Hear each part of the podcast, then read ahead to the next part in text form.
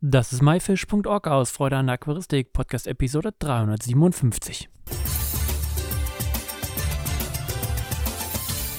Hey zusammen, mein Name ist Lukas Müller und in der heutigen Episode geht es um ein interessantes Thema.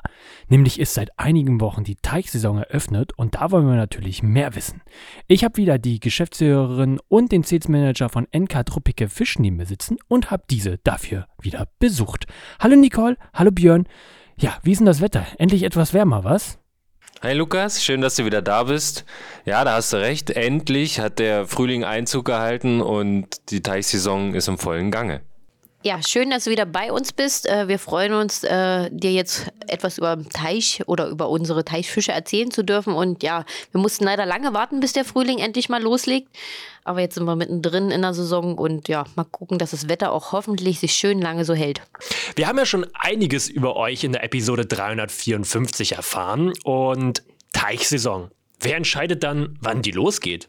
Wir, nein. Tatsächlich das Wetter. Also wir als Großhandel sind ja immer dem Einzelhandel so um vier, fünf Wochen vorgeschaltet. Das heißt, wir kaufen, für uns geht die Teichsaison im Februar los.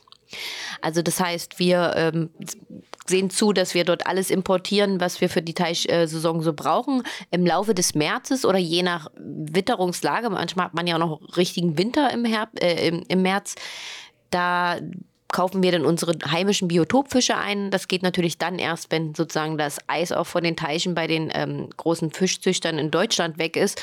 Deswegen ist es bei uns etwas eher, die richtige Teichsaison geht wirklich dann erst los, wenn der Frühling so richtig Einzug gehalten hat, dass der Endverbraucher die Fische auch einsetzen kann.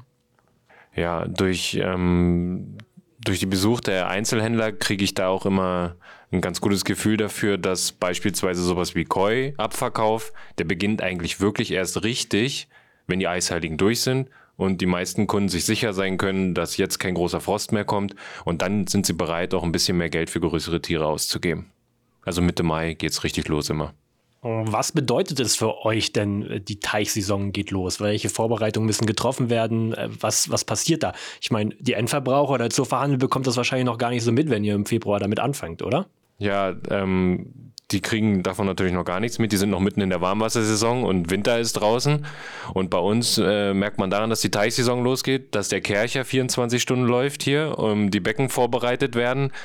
Ähm, alles wieder auf Vordermann gebracht wird, jedes Gewächshaus in Betrieb genommen wird und wir dann auch schon im Februar ordentlich äh, Importe von jeglichen Kaltwassertieren bekommen, Goldfischen in allen Größen und Variationen und äh, dann immer schon mit der Planung anfangen müssen, was setzen wir wohin und da geht schon richtig los bei uns immer. Es ist ja auch so, wir handeln ja auch mit Japan-Koi. Ähm, da kriegen wir tatsächlich die ersten Tiere zum Beispiel schon im Januar. Wenn alle noch ähm, im Weihnachtsverkauf stecken, sozusagen, müssen wir schon den Blick auf den Frühjahr, aufs Frühjahr werfen, weil die guten Japaner sind im früher in unserem klassischen Teichsaison früher einfach schon verkauft. Das heißt, wir bekommen im Januar den ersten Kaltwasserimport wirklich fürs Jahr schon. Und äh, im Normalfall, wenn nicht gerade Corona oder ähnliches ist, sind wir auch im Februar selber in ähm, Japan vor Ort, um die Tiere schon auszusuchen, die dann meistens Anfang März hier die zweite Fuhre sozusagen bei uns eintrifft. Und ebenso sind wir auch ähm, in Israel, denn da kommen tatsächlich die meisten Goldfische im Zoofachhandel und auch die meisten Koi kommen nämlich aus Israel. Und da sind wir dann im Februar auch vor Ort, um uns eine Übersicht zu, über die Züchter zu machen, wie dieses Jahr, wie sie aufgestellt sind, was sie anbieten. Ähm, das bedeutet, ihr fahrt zu den Züchtern hin. Ähm, kann man da einfach so hinfahren und dann sich die Tiere aussuchen oder ähm, seid ihr da bekannt oder werdet ihr eingeladen? Ähm, das ist einem Alter eingebracht. Mein Vater ähm, ist selber Züchter und möchte einfach seine Lieferanten auch kennen und wissen, ähm, was machen sie äh, dieses Jahr vielleicht anders, gibt es andere Farbschläge oder tatsächlich auch ähm, haben sie irgendwo Zuchtprobleme gehabt? Gibt es Engpässe, auf die wir uns vorbereiten müssen in der Saison? Es gibt für uns als Großhändler nichts Schlimmeres, als wenn eine bestimmte Goldfischgröße plötzlich im April ausverkauft ist für uns im Einkauf. Und da müssen wir natürlich schon lang, das sehen wir auch, wenn wir vor Ort sind, wenn wir die Bestände sehen, wenn wir mit den Züchtern sprechen, ähm, dann können wir darauf reagieren und müssen halt gucken, ob wir die anderweitig besorgen. Ähm, das heißt, wir fahren jetzt nicht ähm, alle paar Wochen alle Züchter an, die wir ähm, je Fische, äh, von denen wir je Fische bekommen, aber gerade für die Teichsaison, weil das für uns eine sehr, sehr wichtige Saison ist, weil wir halt über 200 Becken haben und dadurch auch sehr, sehr groß aufgestellt sind in dem Bereich, sehen wir schon zu, unsere Hauptzüchter zu besuchen, um zu wissen, ähm, sind wir für dieses Jahr versorgt oder müssen wir gucken, ob wir irgendwo anders was mit importieren müssten? Eine Frage zu eurer ja, Teichanlage. Ähm, wie kann man sich das jetzt mal so vorstellen, wenn man jetzt kein Bild äh, hat davon? Ähm, magst du da mal ein bisschen erklären, wie das Ganze so aussieht? Ja, wenn man, ja, wenn man kein Bild sieht, ähm, man muss sich das so vorstellen, dass wir große Gewächshäuser, Foliengewächshäuser haben. Und ähm, ein Gewächshaus beispielsweise, dort werden die Japankoi untergebracht, ein Gewächshaus, dort werden Biotopfische untergebracht und eins für Goldfische, also sodass die auch wirklich äh, nach Artenzugehörigkeit und Herkunft sortiert sind, dass wir natürlich auch dadurch weniger äh, hygienische Probleme haben, sei es, wenn jemand mal was mitbringt und die Verschleppung dann einfach geringer ist. Ähm, dann ist es natürlich im Teichbereich immer wichtig, dass man großes Wasservolumen hat. Das bedeutet, wir haben da ähm, größere Becken, die 14.000 Liter, also 14 Kubik haben für, für größere Japankoi. Und Goldfische werden meistens in Becken mit drei bis fünf Kubik gehältert, ähm, so dass man halt immer pro Sorte und pro Größe möglichst mehrere verfügbare Becken hat, dass es auch nicht zu, zu vielen Streichungen kommt und dass man natürlich darauf vorbereitet ist, weil man hat eine große Menge an Fisch, beispielsweise kleine Goldfische, vier bis sieben Zentimeter, haben wir teilweise, äh, wenn die frische Lieferung kommt, 5000 oder 10.000, ja, je nach Beckengröße ähm, in, in einem so einem äh, 8 Kubik Becken und ähm, da brauchen die natürlich auch Platz. Und jedes Becken verfügt über einen Frischwasserzulauf und über einen Ablauf und über eine Einzelfilterung. Und ähm, somit können wir gewährleisten, dass auch höhere Stückzahlen der Fische vernünftig gehältert werden können. Weiterhin haben wir bei den kleinen Goldfischen auch immer einen Futterautomat im Einsatz, so dass sie quasi, der morgens aufgezogen wird, dass sie den ganzen Tag über mit Futter versorgt werden, was ja bei jungen Fischen extrem wichtig ist, damit sie in guter Kondition bleiben. Du hast jetzt eben die ganze Zeit Becken gesagt. Ähm, jetzt stellt man sich natürlich vor, das sind so Glasbecken, ganz große. Ähm, magst du dazu, oder Nicole, magst du dazu mal was sagen? Also, wir haben außer Schleierschwänzen unsere Kaltwasserfische nicht in Aquarien. Das sind alles entweder große GFK Tanks kann man dazu sagen oder tatsächlich wirklich aus Beton ähm, groß gebaute Teiche, ähm, die alle auch abgedeckt sind. Also es ist nicht so, wie man es im Einzelhandel vielleicht kennt, dass man die von, von, über ein Glas angucken kann, sondern wir gucken von oben auf unsere Teiche, so wie der Endverbraucher sie auch in seinem Teich von oben anschaut. Alles klar. Jetzt stellen wir uns mal vor, ich möchte mir selber jetzt mal in meinen Garten einen Teich ja, bauen. Wie gehe ich da am besten vor? Naja, zunächst wäre das Wichtigste, dass man, dass man sich schon mal darauf einigt, welche Größe soll der Teich haben, was für Arten möchte ich halten. Wenn ich zum Beispiel einen Keuteich anlegen möchte, sollte er natürlich nicht zu klein sein und äh, am besten über mindestens 20 oder 30 Kubik verfügen, damit man auch ein paar Tiere da drin halten kann. Möchte man, manche zurzeit Schwimmteiche sind im Kurs, Biotopteiche sind im Kurs, ähm, die Lage ist dann auch entscheidend, wo man ihn im Garten hinsetzt.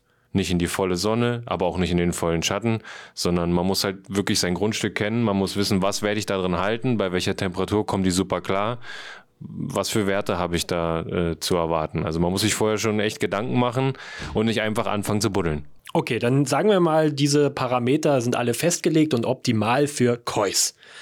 Brauche ich denn auch einen Filter? Ja, auf jeden Fall, definitiv. Also gerade wenn man jetzt vorhat, Koi zu hältern, ist eine extrem gute Filterung Voraussetzung. Weil ganz oft äh, kriege ich auch ähm, zum Beispiel Fehler mit im Handel. Man sieht einen Filter, da steht drauf, der ist jetzt für 10.000 Liter ausgelegt oder so als Beispiel. Und wenn sich die äh, jeweiligen Kunden daran orientieren, kriegen sie später häufig oft Probleme, weil diese 10.000 Liter, die da meistens draufstehen, bedeutet, das ist die Wassermenge, die er filtert, ohne starken Fischbesatz. Und Koi sind von den Ausscheidungen her und von dem, was sie so fressen, mit die Fische, die äh, natürlich die größten Ausscheidungen zum Teich besitzen. Das bedeutet, ähm, wenn ich einen 10 Kubik Teich habe, dann sollte ich eigentlich wenn es ein Keuteich ist, ein Filter, der mindestens 50.000 für 50.000 Kubik ist ausgelegt ist, äh, nehmen, damit ich äh, sicher bin. Lieber deutlich größer, das schadet nicht, als äh, zu klein den Filter zu wählen. Also die Problematik, es gibt seit Jahren schon auch bei den Endverbrauchern, dass immer am Filter gespart wird. Und das ist gerade im Bereich Koi der schlimmste Fehler, den man eigentlich machen kann. Also da lieber ein bisschen mehr Geld in die Hand nehmen, dann hat man lange Freude, muss nicht nachrüsten. Den Tieren geht es auch gut, weil das sieht man, das kriegen wir auch mit, wenn der Einzelhandel uns äh, um Rat fragt, was man da jetzt eventuell tun kann, weil die Tiere nicht gut schwimmen etc. Und es ist fast immer der Filter, der einfach nicht ausgelegt ist, eine Menge an größeren Tieren äh, vernünftig handeln zu können. Okay, dann habe ich jetzt einen 20 Kubikmeter Teich, einen schönen Filter, der dafür ausgelegt ist. Ähm, Brauche ich denn jetzt auch Pflanzen oder eine Sauerstoffpumpe da drin? Wir sind immer noch beim Keuteich. Dann ist es so, dass Pflanzen relativ wenig Sinn machen, da die Koi eigentlich so ziemlich fast alles fressen, was sie kriegen können. Ja, also nur wenn man Pflanzen extra schützt und dafür äh, gibt es ja extra so diese Seerosenkörbe äh, oder schwimmende Inseln, wo man mal eine Pflanze raufsetzen kann. Sicherlich kann man auch ein bisschen, wenn man die Randbepflanzung schützt, dort auch was mitmachen.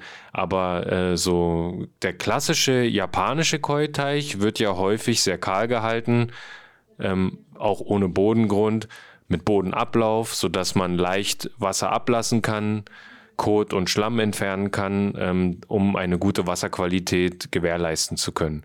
Das bedeutet, beim Keuteich wird meistens weniger bepflanzt als jetzt beim typischen Goldfisch- oder Biotopteich. Der ist immer, da kann man sich frei auslassen, sozusagen, was die Pflanzen angeht. Stellen wir uns mal weiter vor. Ich habe gestern gebuddelt, habe mir den Teich aufgebaut. Heute ist das Wasser drin, äh, der Filter läuft. Ähm, kann ich jetzt direkt die Kois einsetzen? Natürlich sollte man das nicht sofort tun, weil äh, da hängt es zum Beispiel auch davon ab, ich habe jetzt den Teich befüllt, habe ich Leitungswasser genommen, habe ich Brunnenwasser genommen, gibt es da noch ein paar chemische Reaktionen, die ablaufen, bevor da ein Fisch rein kann. Der Filter muss natürlich ähm, auch erstmal einfahren. Das bedeutet, wenn man so einen Filter startet, ist es immer gut, sich auch noch ein bisschen Unterstützung in Form von äh, Bakterienpräparaten aus dem Fachhandel, ähm, wenn man sich da Unterstützung holt und den Teich öfter animpft. Gut ist auch, wenn man einfach, wenn man einen vernünftigen Filter hat, der große Oberflächen hat, sodass man auch nicht nur mit Schwämmen oder mit äh, Helix arbeitet, sondern auch vielleicht Lavagestein oder sowas mit einbringt, große poröse Oberfläche, dann das hilft auch enorm, dass sich die Bakterien schneller ansiedeln können.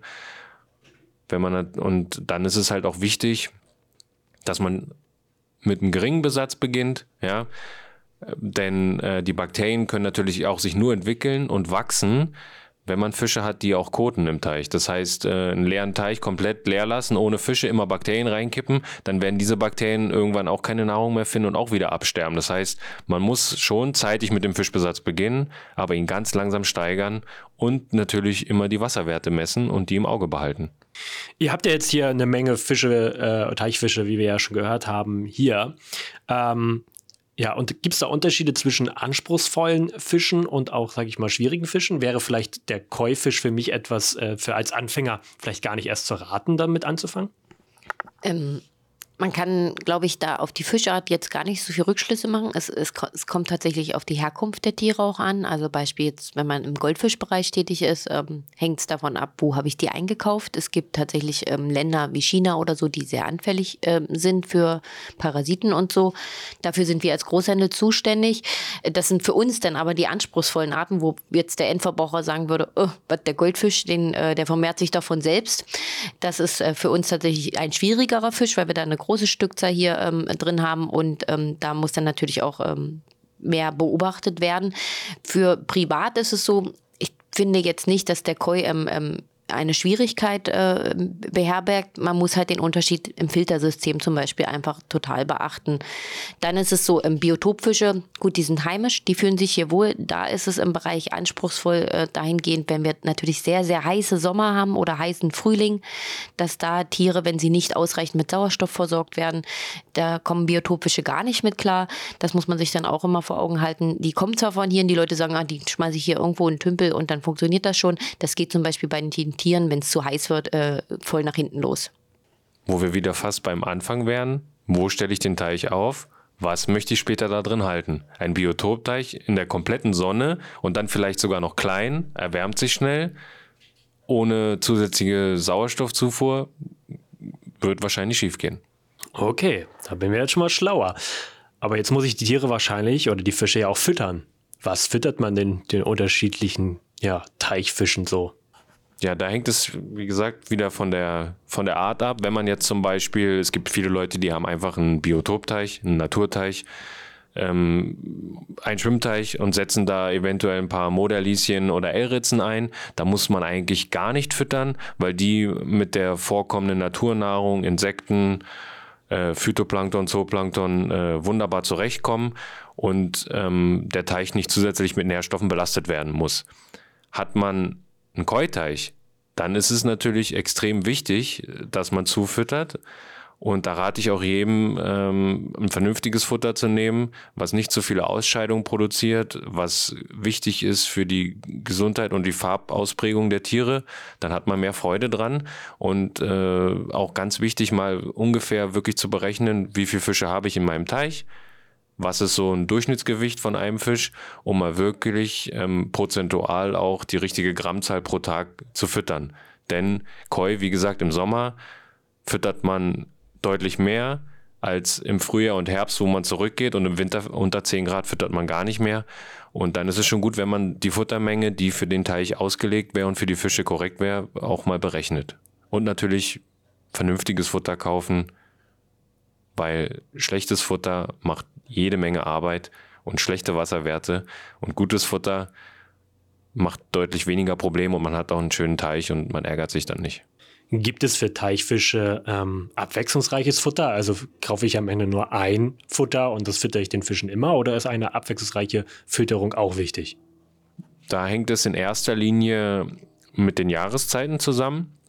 Also zum Beispiel gibt es für Koi ein, äh, unterschiedliche Arten von Futter, was den Protein- und Fettgehalt im Verhältnis angeht, äh, weil man natürlich im Herbst, wenn die Tiere auf den Winter vorbereitet werden, die Temperaturen gehen schon leicht runter, natürlich ein Futter, was leichter verdaut werden kann, füttert. Und im, und im Sommer kann man eher ähm, auf Wachstum füttern weil das die Zeit ist, wo der Stoffwechsel auch bei 100 Prozent läuft und sie damit auch ähm, das jeweilige Futter am besten verstoffwechseln können und somit auch nicht so viele Ausscheidungen produzieren. Also man muss sich angucken, was habe ich für eine Wassertemperatur und die ist ja von der Jahreszeit abhängig und demnach kann man natürlich auch gut mit dem Futter variieren. Aber es gibt auch gute All-Seasons, All-Round-Futter, die man immer nehmen kann.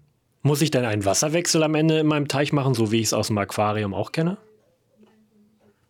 Wenn wir beim Keuteich sind, definitiv aufgrund der starken Ausscheidung der Fische und äh, aufgrund, ähm, dass sie natürlich auch Hochzuchten sind und auch wenn man sagt, ja, okay, es ist ein Karpfen, aber es sind Hochzuchten, sie sind empfindlicher als der normal, normale Schuppenkarpfen oder Spiegelkarpfen und daher ist eine gute Wasserqualität Grundvoraussetzung, gerade im Sommer. Man füttert mehr, die Temperaturen steigen, kann man schon empfehlen, wenn man teure Japankoi da hat, dass man schon so einen Wasserwechsel von 10% pro Woche durchführt. Das wäre schon wichtig. Das ist jetzt beim Biotop Naturteich eher weniger der Fall. Da ist es nicht so nötig. Jetzt sprechen wir ja die ganze Zeit über Kois. Äh, Nicole, wir haben ja in der letzten Episode, die wir aufgenommen haben, erfahren, du hättest gerne einen Koi-Teich in der Zukunft. Hast du da schon Vorstellungen? Ohne Pflanzen? Tatsächlich, ähm, also im, im, modernen Bereich wollten wir den ansiedeln und ähm, da ich ja selber nach Japan fahre, würde ich mir die dann auch gerne vor Ort aussuchen. Für mich beginnt ein echter Koi in Anführungsstrichen bei 30 Zentimeter. Klar, den gibt es schon ab 6 Zentimeter im Handel zu kaufen. Das ist für mich jetzt als Fachfrau nicht so interessant. Also ähm, um die 40 bis 50 Zentimeter sollten meine Koi dann schon haben. Wenn ich jetzt in den Zoofachhandel gehe, und mir meine ersten Teichfische kaufen möchte, worauf sollte ich als Endverbraucher achten? Also das äh, Allerwichtigste ist, dass, dass man sich, dass man im jeweiligen Handel sich die Anlage anschaut, ob die gepflegt ist, ob die sauber ist. Und man sollte die Tiere auch beobachten, ob sie nach oben kommen, ob sie fressen wollen, wie aktiv sind sie gibt es keine Tiere, die Verletzungen, Rötungen, weißen, weiße Trübung aufweisen. Also machen die Fische einen agilen, munteren Eindruck und sehen topfit aus, wollen fressen, haben schöne, klare Farben. Ähm, dann ist es immer ein gutes Anzeichen dafür, dass man dort auch ganz beruhigt Tiere kaufen kann. Und ganz wichtig ist auch, ähm, dass man Händler vor Ort hat, die einen ähm, auch gut informieren, die sich Zeit nehmen, die die Fragen auch beantworten. Ähm, dann weiß man, dann kriegt man ganz schnell mit, ob dieser Händler sich vernünftig um die Tiere kümmert und weiß, was er da tut, oder ob er einfach äh, weniger Aufmerksamkeit der Anlage widmet. Und wenn man sich dann halt für welche entschieden hat, sollte man die nicht gleich reinkippen, sondern halt erstmal, wie in der Aquaristik eigentlich auch so üblich, die geschlossene Tüte mit Sauerstoff ein bisschen auf dem Teich schwimmen lassen, weil meistens ist es so, dass die Zoofachhändler Indoor-Anlagen haben, wo natürlich schon ordentliche, im Sommer nimmt sich das nichts, aber im Frühjahr, wenn es erst so langsam äh, warm wird, ist es halt wichtig, dass der Fisch sich langsam an die Temperatur außen gewöhnen kann und deswegen lässt man ihn erstmal sich temperaturmäßig ähm, akklimatisieren und dann kann man öffnen und schöpfen, wie wir das aus der Aquaristik kennen. Da sollte man allerdings auch nicht zu lange warten, weil wenn der Sauerstoff einmal raus ist, ist er raus. Das hört man leider auch oft. Oh, die haben's, die, denen geht es nicht so gut. Naja, wenn ich die jetzt ungefähr zwei Stunden in einer offenen Tüte auf dem Teich schwimmen lasse, das äh, ist eher kontraproduktiv. Okay. Züchtet ihr selber auch Teichfische? Nein. Tatsächlich, wir haben Schleierschwänze früher gezüchtet. Mhm. Die Problematik ist die, da kommen ziemlich viele Schweinchenfarben raus, die dann auch keiner haben möchte. Und ähm, so würde es bei Koi auch aussehen. Also es hat schon einen Grund, warum zum Beispiel in Japan Koi deutlich teurer ist als zum Beispiel aus Sri Lanka oder aus Israel. Die machen eine extrem starke Selektion schon im wirklich ganz kleinen ähm, Aufzuchtstadion. Äh, nach vier Wochen findet die erste Selektion statt. Das können wir hier als Großhändler ähm, gar nicht richtig gewährleisten. Also das heißt, man kann Koi züchten, das ist nicht schwer und auch Schleierschwänze. Aber ob die denn jemand kaufen möchte, ähm, weil die Farbqualität können wir in dem Moment gar nicht so gewährleisten. Da muss man schon wirklich, also da sollte man das schon den Japanern oder den anderen Koi-Züchtern überlassen, die das hauptberuflich tun. Du sagst gerade, die Zucht ist nicht schwer. Ähm, wie funktioniert die Zucht? Funktioniert das von ganz von alleine? Ja, also no normalerweise ähm, hängt es auch stark von den Temperaturen ab. Ähm, also bei den Japanern ist es so, dass sie die einfach ähm, im Frühjahr von außen nach drinnen holen und gezielt verpaaren. Es gibt aber auch natürlich äh, in anderen Ländern äh, Methoden, dass sie da mit äh, Hypophysenhormonen arbeiten und somit sowas eher triggern, damit so eine, das Ableichen halt gesteigert wird. Aber generell ist es äh, völlig normal ab einer gewissen Größe, wenn die die Geschlechtsreife haben, dass die ab einer gewissen Temperatur ableichen.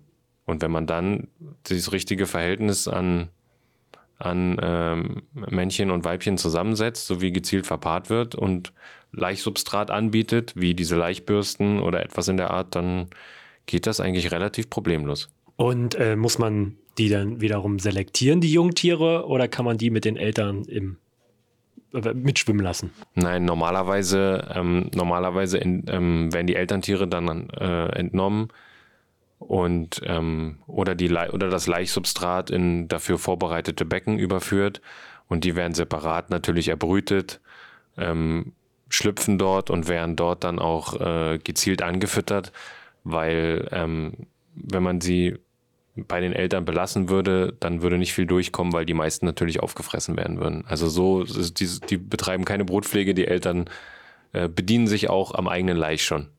Könnt ihr oder wisst ihr es, wie viele Teichfische ihr aktuell hier habt oder auch über das ganze Jahr? Die Blicke sagen, hm. ähm, ja, ich kaufe sie ein und ich sehe zu, dass ich sie dann auch nach der Quarantäne schnell wieder verkauft habe. Ähm, es variiert tatsächlich äh, sehr stark. Also wir haben ähm, eine Woche, da ist dann war ordentlicher Verkauf. Da geht dann auch in Zehntausender Stückzahl die Tiere hier raus. Dann hat man halt eine Woche nicht so viel sitzen und darauf die Woche kommen dann, also man muss sich das so vorstellen, kleine Goldfische etc. haben wir mindestens immer um die 10.000 Stück da. Das sind auch kleine Schubunkin, kleine gelbe Goldfische. Sarasa sind auch immer um die 5000 Stück pro Größe. Wir haben diese Tiere von Größe 4 bis Größe 20 Zentimeter da. Dann kann man sich so mal ein bisschen eine Vorstellung machen, wie viele Tiere hier schwimmen. Im Koi-Bereich geht das auch bei 6 Zentimeter los und hört bei 50 Zentimeter auf. Manchmal auch ein paar größere. Da ist es tatsächlich, die kann ich an der Hand abzählen, weil das läuft normalerweise über einen Koi-Direktimport. Wer sich so eine Tiere hinsetzt, der sieht zu, dass er selber nach Japan fährt oder so in die Richtung. Ähm, und Biotopfische bekommen wir wöchentlich. Das heißt, wir sehen zu, dass ähm, ja alle zwei Wochen äh, die Biotopfische auch, ähm, äh, wenn sie eine Quarantäne vernünftig, sie kommen ja meistens nur aus einer Stunde Entfernung äh, zu uns, ähm, dass die dann relativ schnell abverkauft werden, weil die mögen es natürlich auch äh, in den heimischen Teichen viel mehr als jetzt im Großhandel. Und ähm, es ist aber so, dass wir zum Beispiel selbst im Oktober oder so große Mengen, zum Beispiel Goldorfen oder Nasen, äh, wirklich in Tausender Stückzahl oder auch Graskarpfen, wenn wir welche abnehmen, sind das circa 5000 Stück. Äh, Spiegelkarpfen verhält sich auch so um die 2000, weil das kommt von heimischen Teichwirten, die jetzt keine 50 Stück an dich verkaufen, sondern da nimmst du gleich einen Riesenschwung, die kommen mit einem großen Tanker hierher. Deswegen heißt das zu Beginn der Saison, unsere Saisonbeginn ist März, ähm, ist das äh, äh extrem hoch und das fährt sich dann natürlich nach und nach runter. Und man kauft manchmal Graskarpfen zum Beispiel auch gar nicht zu. Das wird dann über die ganze Saison hin verkauft. Deswegen ist das jetzt schwierig abzuschätzen, je nachdem, in welcher Woche wir uns befinden, wie bei uns der Stand der Tiere ist. Okay, switchen wir mal wieder zum Anfang. Teichsaison, das Wort ist wieder gefallen. Ähm, was gibt es ähm, ja als Teichhalter dann zu tun, wenn sagt, die Teichsaison beginnt? Was mache ich mit meinem Teich? Was bedeutet das für mich? Das Allerwichtigste für die, für die Leute, die jetzt privat zu Hause einen Teich haben, würde ich sagen, ist, ähm, dass sie definitiv ihre Wasserwerte überprüfen sollten, weil ganz häufig hat man ja das Problem, dass äh, wenn der Winter länger war, ist es viel Regenwasser in den Teich gekommen, es ist auch vielleicht, hat es viel geschneit und der Schnee taut. Ähm, das alles sorgt dafür, dass äh, das Wasser im Teich insgesamt weicher wird und die Carbonathärte weiter sinkt. Und dadurch kann natürlich bei, wenn es zu weich wird, auch der pH-Wert sehr stark abfallen. Und das kann natürlich äh, das ganze Gleichgewicht im Teich zerstören und kann ab einem gewissen Wert, wenn es wirklich zum pH-Sturz kommt, auch für die Fische äh, gefährlich oder tödlich enden. Das bedeutet, Wasserwerte checken sollte jeder Teichbesitzer äh, zu Hause selber machen oder in den nächsten Fachhandel gehen, Wasserproben mitnehmen und es checken lassen. Das ist auch, das ist, gehört auf jeden Fall dazu. Und sowas wie Filterwartung und rechtzeitig in Betriebnahme und auch äh, von Schlammresten befreien, sau also sauber machen, in dem Sinne nicht komplett clean machen, aber säubern, damit er vernünftigen Durchsatz hat. Neu mit Bakterien animpfen, kann auch nie schaden. Und natürlich auch äh, die Fischgesundheit überprüfen, denn so ein Winter und auch so ein Frühjahr mit steigenden und fallenden Temperaturen ist für jeden Teichfisch eine große Herausforderung. Und das Immunsystem ist erst im Sommer voll da. Das heißt, die Parasiten, also die schlimmste Temperatur, die es für Koi gibt, ist zwischen 8 und 14 Grad, weil in der Zeit die Einzeller, die Bakterien und andere Parasiten sich schon vermehren und angreifen. Der Koi vom Immunsystem noch nicht in der Lage ist, sich zu wehren. Und deswegen ist es eigentlich so 10, 12 Grad überwintern ist schlimmer als 6 Grad. Weil die Parasiten schon aktiv sind, der Koi sich aber nicht wehren kann und bei 6 Grad alles in Winterruhe äh, steht. Und deswegen muss man halt äh, die Fischgesundheit und das Verhalten der Tiere und die Haut und alles beobachten im Frühjahr. Alles geht wieder von vorne los. Björn hat es ja schon ganz gut gesagt. Deswegen sollte man zum Beispiel jetzt im äh, Koi-Bereich auch wirklich erst anfangen, wenn so die Wassertemperaturen so bei 15 Grad vorher sollte man keine Koi einsetzen auch, auch da immer noch vorsichtig, wie ich ja schon gesagt habe, die meisten haben eine Indoor-Anlage, wo man sich die Koi herholt. Das ist bei Biotopfischen, ähm, da kann man schneller mit anfangen, weil die meistens in die Temperaturen, die heimischen Temperaturen, die kommen hier aus der Umgegend, die können schon viel, viel früher eingesetzt werden. Aber was er auch gesagt hat im Bereich der Tiergesundheit, erst einsetzen, wenn ich sicher bin, dass die Tiere, die da drin sind, gesund sind. Weil äh, sonst geht das natürlich sofort auf den Neubesatz drauf. Ich fühle mich aufgeklärt. Ich kann jetzt meinen Teich starten. Vielen Dank dafür. Habt ihr noch irgendwas, was ihr unseren Zuhörern auf den Weg geben möchtet? Ja, so ähnlich wie ich das beim letzten Mal schon gesagt habe. Im Winter guckt man sich das Aquarium an, um runterzukommen und im, im Sommer den Teich. Nein, ähm, es ist ähm, einfach eine extreme Artenvielfalt, die man da drin ähm, auch gewährleisten kann. Also meisten kennen ja immer nur die Klassiker, Goldfischteich oder sowas. Aber wenn man sich zum Beispiel im Koi-Bereich so richtig reinigt, ist es halt wahnsinnig interessant, wie viele hunderte verschiedene Arten da drin schwimmen und ähm, das äh, ist halt, äh, glaube ich, auch für den Endverbraucher, wenn er mal so richtig reingetaucht hat. Also wenn man einmal Koi-Freak ist, ist man es immer. Und da lade ich jeden zu ein, sich da mal ähm, zu belesen, was es da nicht alles gibt und wie die Geschichte dieser Koi eigentlich ist. Der Koi kommt nämlich eigentlich vom deutschen Karpfen ja tatsächlich und ähm, das ist halt super interessant, ähm, sich damit zu beschäftigen.